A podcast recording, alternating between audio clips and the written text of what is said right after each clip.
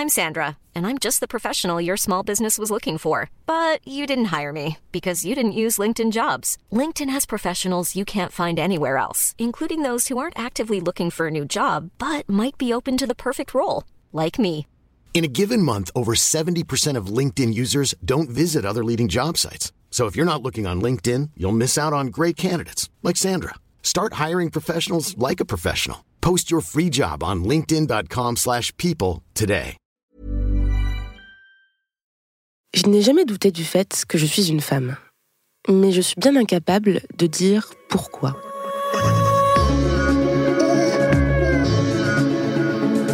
Pourquoi on m'accorde le droit de me dire femme?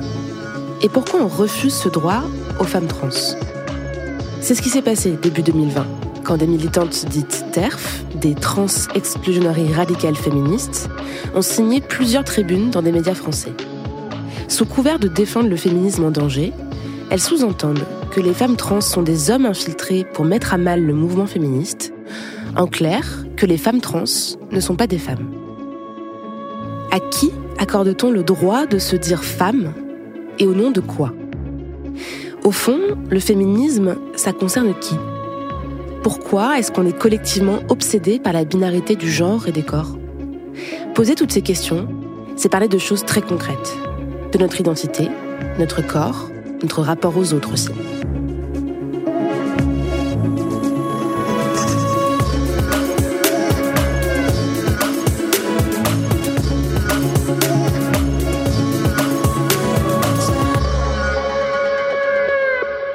Débattre du féminisme, c'est une chose. Dire que les femmes trans ne sont pas des femmes, ce n'est pas du débat, c'est de la transphobie. Soyons clairs, les femmes trans sont des femmes, et à titre personnel, il me paraît impossible d'imaginer une pensée et une action féministe qui exclurait les personnes trans.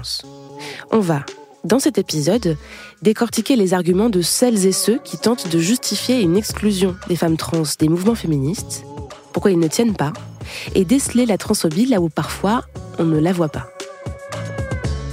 On va parler de tout ça avec Emmanuel Bobatti. Il est sociologue spécialiste du genre et auteur d'une thèse sur les parcours d'hommes et femmes trans en France.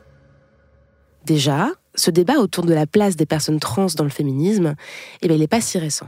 C'est un débat qui est en fait euh, assez ancien maintenant, hein, puisqu'il a euh, commencé à, émerger dans les années euh, 70. Et ça m'a rappelé notamment un texte qui a reçu euh, un accueil euh, assez, assez favorable à l'époque hein, et qui est très connu dans les études féministes. C'est un texte qui s'appelle L'Empire transsexuel de Janice Raymond, donc une professeure des universités en études féministes. Et dans ce texte, ben, les femmes trans étaient présentées comme des fausses femmes fabriquées par les médecins, hommes médecins en l'occurrence, euh, de sorte à ce qu'elles soient d'une part à leur goût et d'autre part euh, dévouées au maintien de la domination masculine.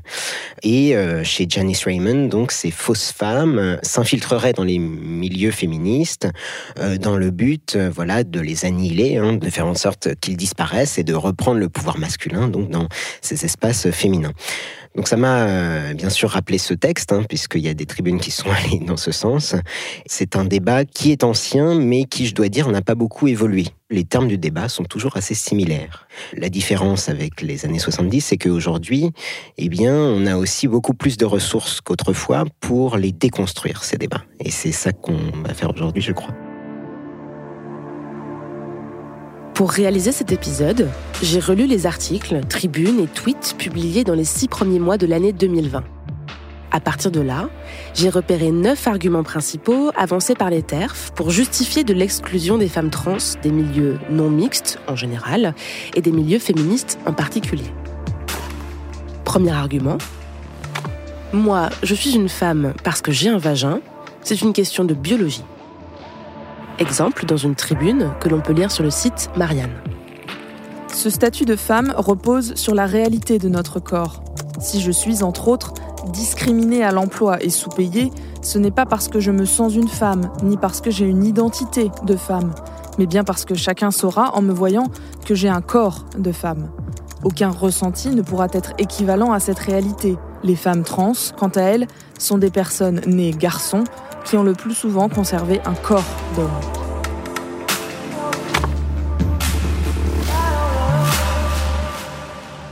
La place de la biologie est, disons, importante dans ce type de discours. C'est-à-dire qu'il y a un paradoxe là-dedans, d'après moi depuis plus de 50 ans maintenant, euh, dans les milieux et les mobilisations et les études féministes, on met beaucoup de choses en œuvre pour euh, justement déconstruire cette place de la biologie, notamment à travers un courant de pensée qui s'appelle la critique féministe des sciences, qui a bien euh, montré, euh, voilà, depuis 50 ans maintenant, que ce n'est pas la biologie qui fait le genre. Et le fait que ce soit remobilisé dans des discours qui concernent les trans est pour moi très contradictoire avec l'histoire en fait des mobilisations et des études féministes.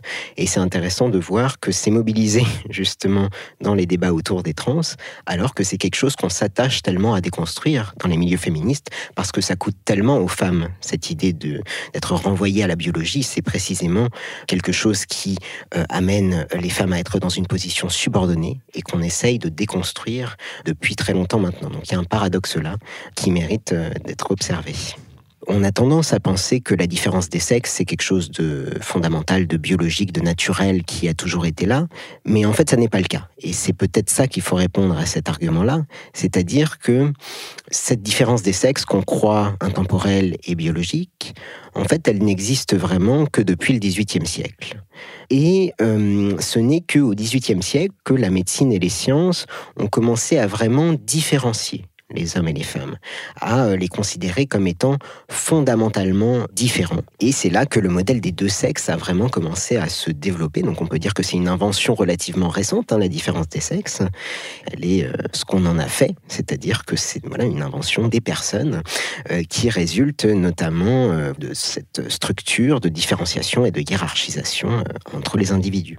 Remettre en perspective cette histoire de biologie, cela permet de comprendre différemment les critiques qui disent que les personnes trans sont dans la négation des corps et de la réalité biologique. C'est une question, la modification du corps, qui est posée en ces termes euh, pour les trans, c'est-à-dire euh, pourquoi aurait-on besoin de modifier son corps? Cette question, ce qui est intéressant, c'est qu'elle se pose pour les personnes trans alors qu'elle ne se pose pas nécessairement dans d'autres cas. C'est-à-dire que les modifications corporelles, il y en a énormément. Quand ça va dans le sens des normes de genre, on se pose pas trop la question chirurgie d'augmentation euh, mammaire par exemple, ou épilation, qui est une modification du corps qui peut être quasi quotidienne hein, pour euh, la plupart des femmes dans notre société. Hein. On ne se pose pas trop la question. Euh, alors que quand ça va dans le sens de la transgression, voilà, dans les cas de changement de sexe, et que ça va plutôt vers l'autre catégorie qui n'a pas été assignée à la personne, eh bien là par contre ça devient une question ce qui est un petit peu étonnant. Voilà, il y a un double standard euh, finalement, avec un certain nombre de stéréotypes de genre euh, au fondement de ce double standard.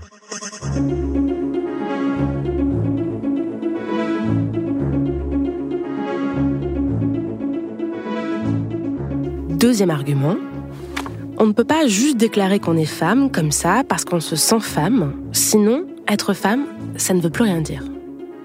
Exemple, dans une tribune publiée sur Figaro Vox, Dire d'une catégorie de la population qu'elle englobe n'importe qui prétendant en faire partie, c'est dire de cette catégorie qu'elle n'existe pas. J'ai envie de répondre en disant qu'est-ce que c'est que cette catégorie femme? Qu'est-ce que ça veut dire d'être une femme? Et cette question du nous les femmes, c'est quelque chose de très récurrent en fait hein, dans les mobilisations féministes. Les femmes ne forment pas un groupe homogène. Et ça, les études qu'on appelle les études sur l'intersectionnalité l'ont très bien montré depuis plus de 40 ans. Ce sont des études qui s'intéressent à l'intrication entre le genre, la classe sociale et la race. Et ces études, ce qu'elles ont montré, c'est que, voilà, les femmes forment un groupe hétérogène, les femmes ne font pas toutes la même expérience de la domination masculine, selon leurs appartenances de classe, de race, mais aussi de sexualité, ou autre, eh bien les femmes ne vont pas vivre la domination masculine de la même manière. Et c'est un petit peu pareil avec les trans, c'est-à-dire qu'une femme trans ne va pas vivre la domination masculine de la même manière qu'une femme cis, et au sein même du groupe des femmes trans, il y a bien des façons de faire l'expérience de la domination masculine. Donc cette question de la catégorie femme, c'est une question qui, de manière indépendante des trans, eh bien, est une question qui se pose pour les femmes cisgenres. Qu'est-ce que c'est que ce nous les femmes? Donc c'est pas les trans qui viennent perturber euh, euh, cette idée d'une catégorie femme homogène, c'est une question qui se pose indépendamment des personnes trans. Troisième argument, les femmes trans ont grandi et ont été éduquées comme des hommes dans cette société, donc elles se comportent comme des hommes. C'est un débat sur la socialisation. La socialisation, c'est la manière dont on est éduqué, dont on incorpore tous les codes de la société, notamment des codes de genre, hein, depuis le plus jeune âge.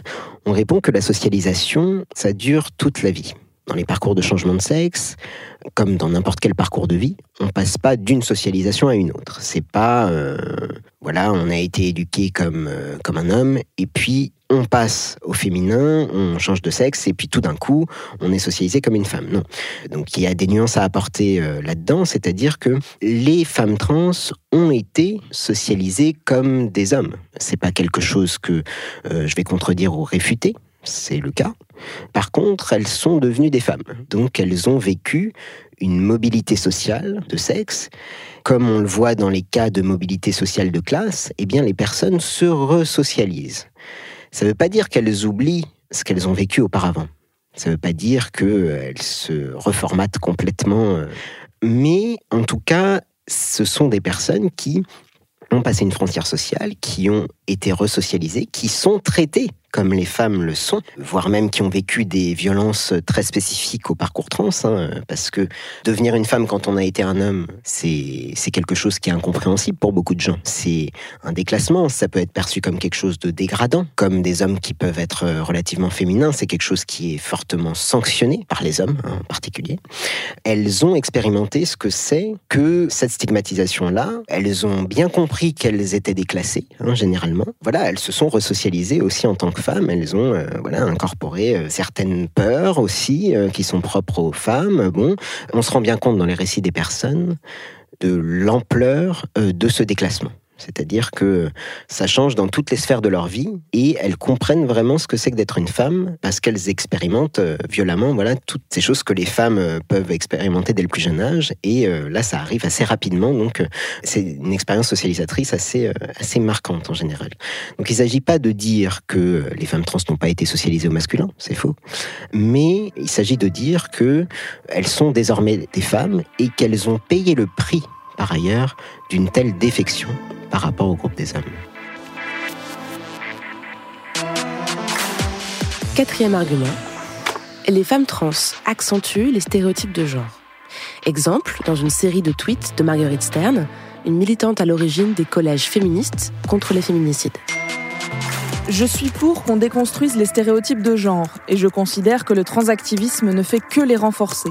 J'observe que les hommes qui veulent être des femmes se mettent soudainement à se maquiller, à porter des robes et des talons. Et je considère que c'est une insulte faite aux femmes que de considérer que ce sont les outils inventés par le patriarcat qui font de nous des femmes.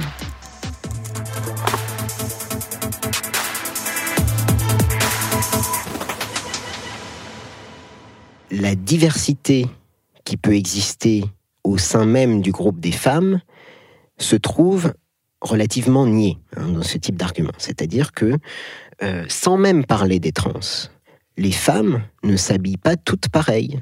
En fait, la manière de s'habiller chez les femmes dépend de différentes appartenances sociales. Il n'y a pas que le genre euh, dans la vie. C'est quelque chose qui dépend notamment du milieu d'origine en termes de classe sociale, de la position sociale que la personne occupe actuellement, des modalités de racisation, de l'orientation sexuelle, de l'âge et de plein d'autres facteurs qu'on pourrait évoquer.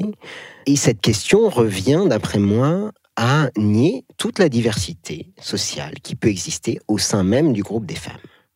C'est pareil pour les femmes trans. Toutes les femmes trans ne s'habillent pas pareil et ça dépend des autres appartenances sociales qu'elles peuvent avoir. Alors bien sûr, il y a des enjeux importants dans le, ce qu'on appelle le passing, c'est-à-dire le fait de passer pour cis. Hein, dans le cas des personnes trans, on, l'utilise comme ça. C'est un terme qui vient du fait de passer pour blanc, hein, pour les personnes racisées. ces enjeux du passing, ils sont effectivement particulièrement forts pour certaines personnes, mais là encore, ça dépend des appartenances sociales. Euh, en général, l'enjeu du passing est euh, peut-être plus urgent euh, pour les femmes trans que pour les hommes trans, puisque les femmes trans connaissent davantage la précarité, notamment du fait de ruptures familiales que les hommes trans, qui sont en moyenne plus soutenus par leur famille d'origine, par exemple. Euh, donc il y a des enjeux, euh, voilà, tout simplement matériels et presque, j'ai envie de dire, vitaux au fait d'arriver à passer rapidement hein, pour euh, échapper à la stigmatisation, à la marginalisation. Mais pour autant, je dirais aussi que les rapports au passing ne sont pas tous les, les mêmes parmi les personnes trans. Mais c'est pas forcément quelque chose qui est recherché par chacune et chacun.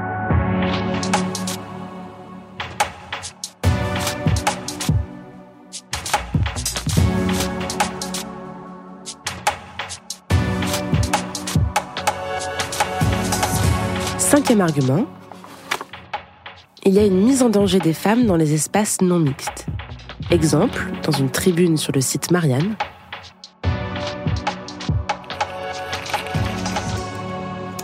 Considérer les femmes trans comme des femmes pose des problèmes encore plus concrets. Quel que soit le ressenti de ces personnes, quelle que soit leur sincérité, les femmes n'ont pas le loisir de prendre le risque d'accepter des hommes dans les espaces non mixtes, vestiaires de sport, toilettes publiques ou dortoirs d'auberges de jeunesse, mais aussi prisons et centres d'hébergement d'urgence pour femmes victimes de violences masculines.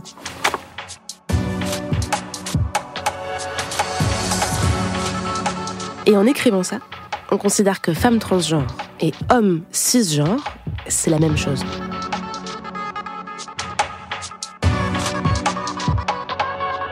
Une crainte de la part des féministes que euh, voilà il y ait des hommes simplement qui s'immiscent dans euh, cet espace non mixte des toilettes pour euh, notamment pouvoir exercer des violences sexuelles dans ce dans ces lieux-là.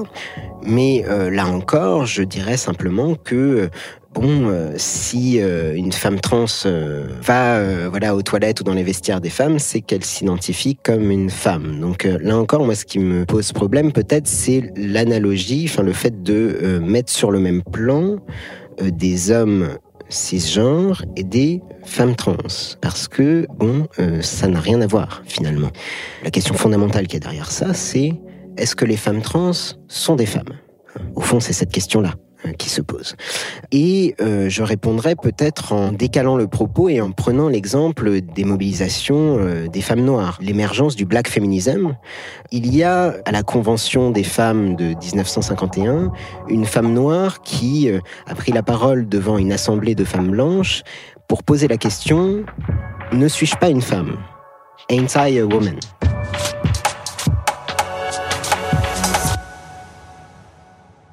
Et cette euh, phrase a été reprise ensuite par euh, une théoricienne féministe qui s'appelle Bell Et c'est intéressant de voir à quel point l'histoire euh, se répète.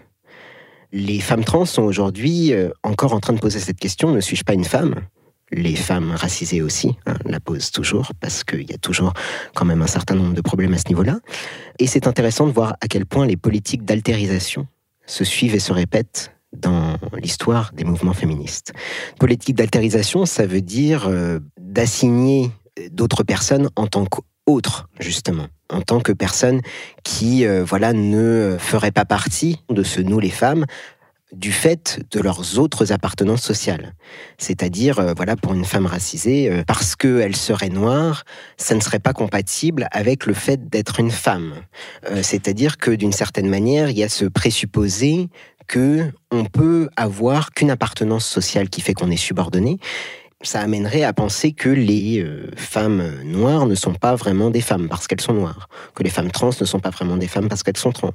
C'est ça un exemple de politique d'altérisation, c'est le fait d'assigner euh, l'autre justement à sa différence. Et euh, la question de ne suis-je pas une femme montre à quel point, en tant que population dominée, on peut aussi être amené à se diviser entre nous et avec les conséquences délétères qu'on connaît.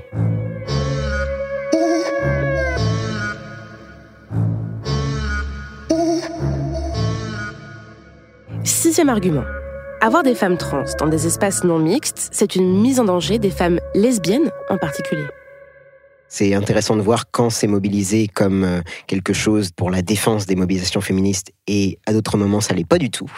Donc euh, déjà c'est un point qu'il faut soulever. Cette euh, mobilisation et je dirais peut-être même cette instrumentalisation des lesbiennes. Et je dirais aussi que quand on s'est intéressé au parcours trans concrètement, hein, empiriquement, ça ne fait pas grand sens d'opposer les lesbiennes aux personnes trans ne serait-ce que parce que, par exemple, les hommes trans, donc les personnes qui étaient assignées au féminin à la naissance et qui sont devenues des hommes, ces personnes ont quasiment à 100% été lesbiennes avant. Donc c'est quand même des individus qui savent très bien ce que c'est que d'être lesbienne.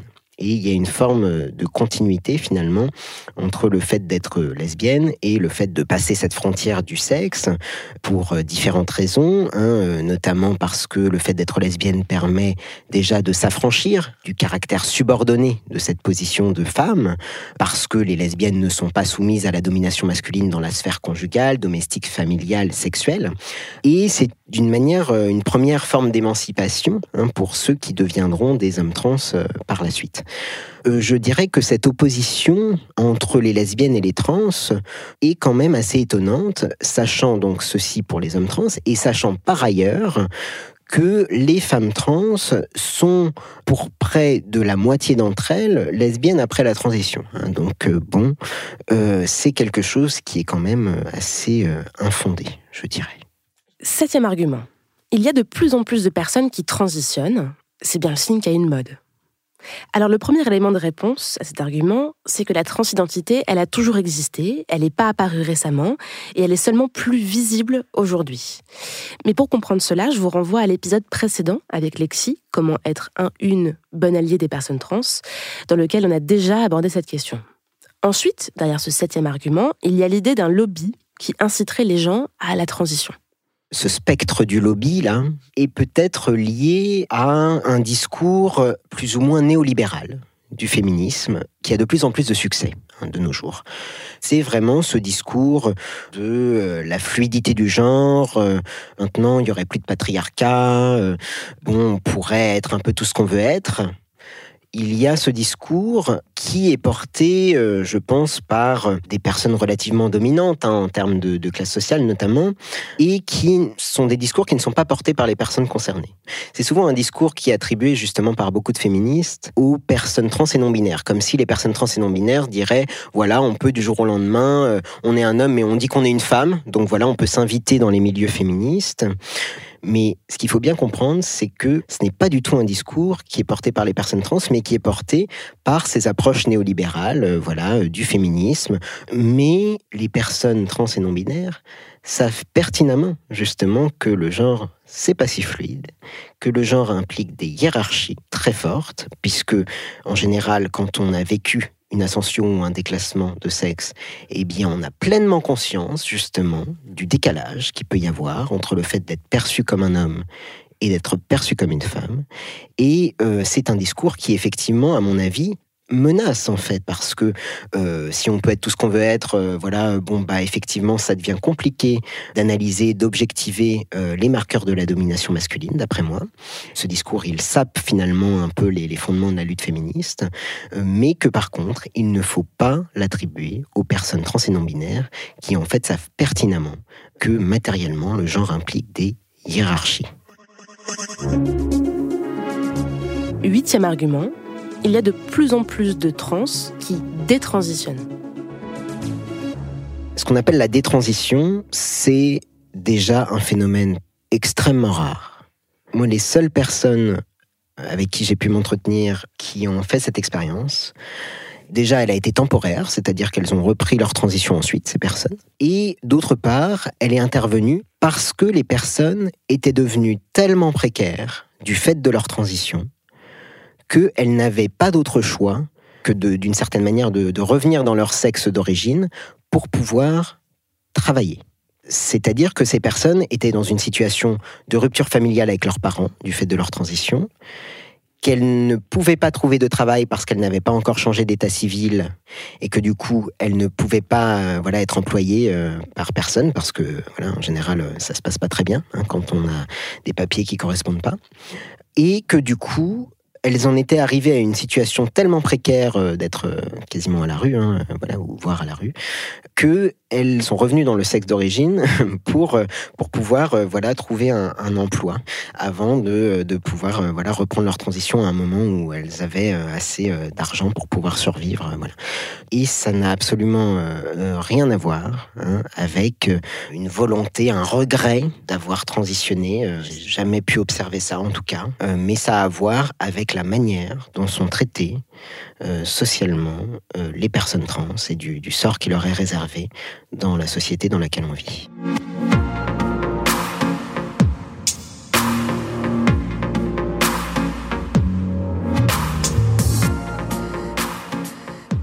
Neuvième argument, les luttes pour les personnes trans invisibilisent les luttes des femmes. Exemple, dans un thread de Marguerite Stern, je trouve que les débats sur le transactivisme prennent de plus en plus de place dans le féminisme et cristallisent même toute l'attention. J'interprète ça comme une nouvelle tentative masculine pour empêcher les femmes de s'exprimer. Ces mobilisations trans se sont construites sur un héritage féministe. Enfin, les textes qui sont généralement considérés comme étant fondateurs des mobilisations trans font référence en fait à des textes féministes. Ce n'est pas une forme d'invisibilisation, au contraire, c'est une manière de mettre en avant cet héritage, notamment parce que les trans euh, luttent comme les femmes l'ont fait et le font toujours pour le droit à disposer de leur propre corps, hein, ce qui est quand même euh, voilà quelque chose d'assez proche. Les personnes trans sont souvent jugées comme arrivant dans les milieux féministes en ayant tout un tas d'exigences et que du coup euh, les féministes ne peuvent plus euh, finalement euh, continuer d'échanger sur les, problématiques de lutte contre la domination masculine. Mais d'une part, effectivement, l'accès au milieu féministe pour les personnes trans n'est pas si évident, c'est-à-dire qu'il y a des formes d'exclusion à la fois des hommes et des femmes trans dans certains milieux, et d'autre part que, là encore, les luttes des trans rejoignent en fait sur bon nombre de points euh, les luttes féministes, c'est-à-dire que euh, en fait les personnes trans ont tout intérêt à se mobiliser pour les mêmes raisons que les femmes. Ce discours est lié au fait que euh, on connaît euh, un certain développement des mobilisations trans euh, depuis quelques années. En tout cas, c'est des mouvements qui sont de plus en plus visibles, même médiatiquement, et que du coup, ça peut donner l'impression que tout d'un coup, il y a plein de personnes trans, alors qu'en fait, elles étaient bien sûr déjà là, mais que les mobilisations collectives qu'elles portent n'étaient pas visibles. Je pense que quand on a peur, quand on se sent menacé, eh bien, on peut se tromper d'ennemi assez euh, aisément. C'est humain. Finalement, dans ce genre de, de moments, comme ce qu'on a vécu cette année, les trans peuvent être euh, rapidement, voilà, euh, perçus comme l'ennemi par certaines féministes. Mais j'ai envie de reprendre la formule d'une théoricienne féministe qui s'appelle Christine Delphi, une sociologue, qui a écrit un livre qui s'appelle L'ennemi principal. Qui c'est l'ennemi principal? C'est pas les hommes en tant qu'individus. C'est pas non plus les personnes qui ont été des hommes et qui n'en sont plus, c'est le patriarcat, l'ennemi. C'est le patriarcat en tant que système structurel hein, qui organise la société, qui la divise en deux groupes. Et il faut bien se le rappeler euh, dans des moments comme euh, celui-ci. Ces luttes, en réalité, théoriquement, ce sont des luttes convergentes entre les trans et les féministes. Et ce qu'on peut regretter, c'est que justement, en pratique, cette convergence des luttes connaissent autant de difficultés, que ce soit euh, euh, si complexe justement du fait des controverses dont on est en train de parler, parce que d'un point de vue théorique, ça paraît tellement évident, mais il faut dans des moments comme ça, je pense, se rappeler aussi l'héritage du féminisme.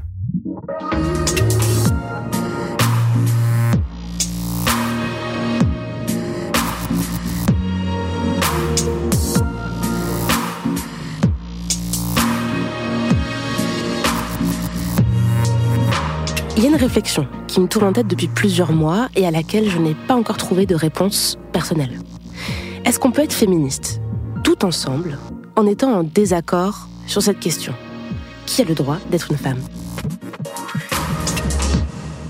Oui, moi je veux penser que c'est possible, hein, parce que euh, je parlais de socialisation euh, tout à l'heure, mais d'un point de vue militant, on se socialise et on se resocialise, c'est possible. On peut euh, évoluer de, ce point de vue-là aussi. Donc je dirais qu'il y a des choses à comprendre du point de vue de certaines féministes par rapport aux trans, hein, notamment tout ce qu'on évoque aujourd'hui, et qu'il y a aussi des choses à comprendre du côté des trans parce que notamment, il y a un certain nombre de discours de la part de personnes trans et non-binaires sur les féministes, sur les TERF, et celles qui sont appelées les TERF peuvent être souvent euh, perçues comme, euh, inversement, comme vraiment l'ennemi à abattre aussi ça n'est pas le cas. Enfin, il y a beaucoup de gens qui voient dans ce, par exemple cette année, qui euh, évoquent le terme de backlash. C'est le fait de, voilà, pour une minorité qui a vécu une légère avancée de ses droits, le fait de se voir opposer juste après une, une grande répression.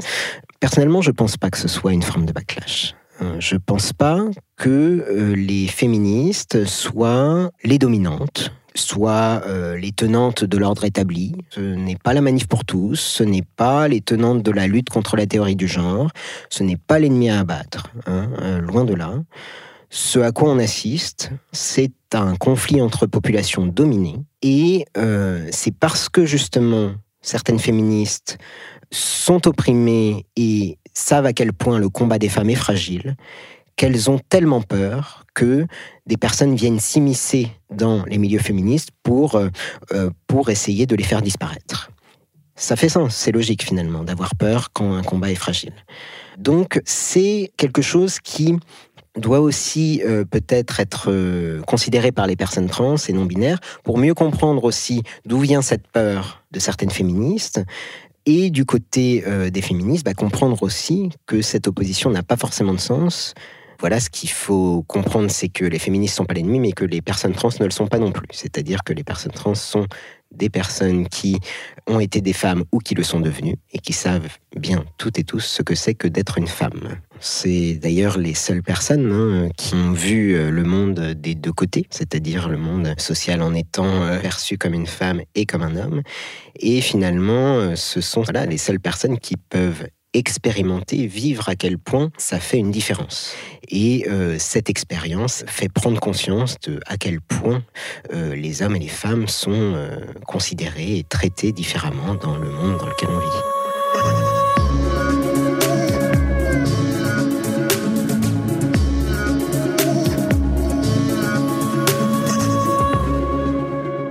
Prolonger la réflexion, pour poursuivre les pistes de réponse qu'Emmanuel Bobatti a tracées lors de notre discussion, je vous recommande de lire Le Manifeste d'une femme trans de Julia Serrano. C'est un livre absolument passionnant et vous pouvez retrouver toutes les références des articles cités dans l'épisode sur le site binge.audio. Camille, c'est un podcast produit par Diane Jean et réalisé par Solène Moulin. Merci à L2 et à Lorraine d'avoir prêté sa voix pour cet épisode. Merci à Maureen et Rachel pour leurs précieux conseils. Le combat des femmes est fragile, le combat des personnes trans l'est aussi. Mais la solution, ça ne sera jamais de nier l'existence de ces personnes. Les écouter, les comprendre, oui. Parce qu'on ne parle pas que de concepts, on parle de personnes, de quotidien, de vie.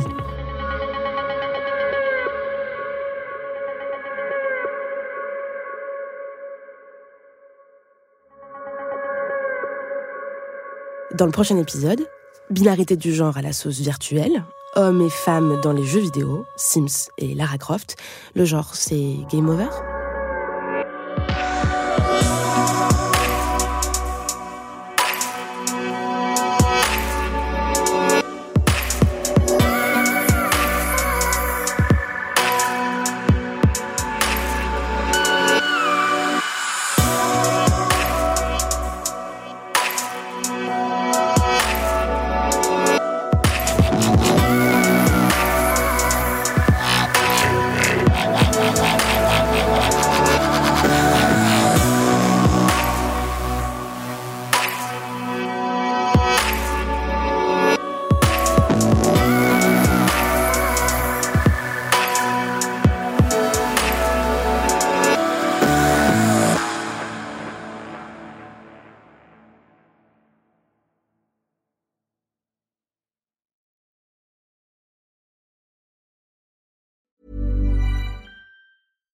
When you make decisions for your company, you look for the no-brainers. And if you have a lot of mailing to do, stamps.com is the ultimate no-brainer. It streamlines your processes to make your business more efficient, which makes you less busy. Mail checks, invoices, legal documents, and everything you need to keep your business running with stamps.com. Seamlessly connect with every major marketplace and shopping cart. Schedule package pickups and see your cheapest and fastest shipping options from different carriers. With rates up to 89% off USPS and UPS rates. And with the stamps.com mobile app, you can take care of mailing and shipping wherever you are. Make the same no-brainer decision as over 1 million other businesses with stamps.com. Sign up with code program for a 4-week trial plus free postage and a free digital scale. No long-term commitments or contracts. That's stamps.com. Code program.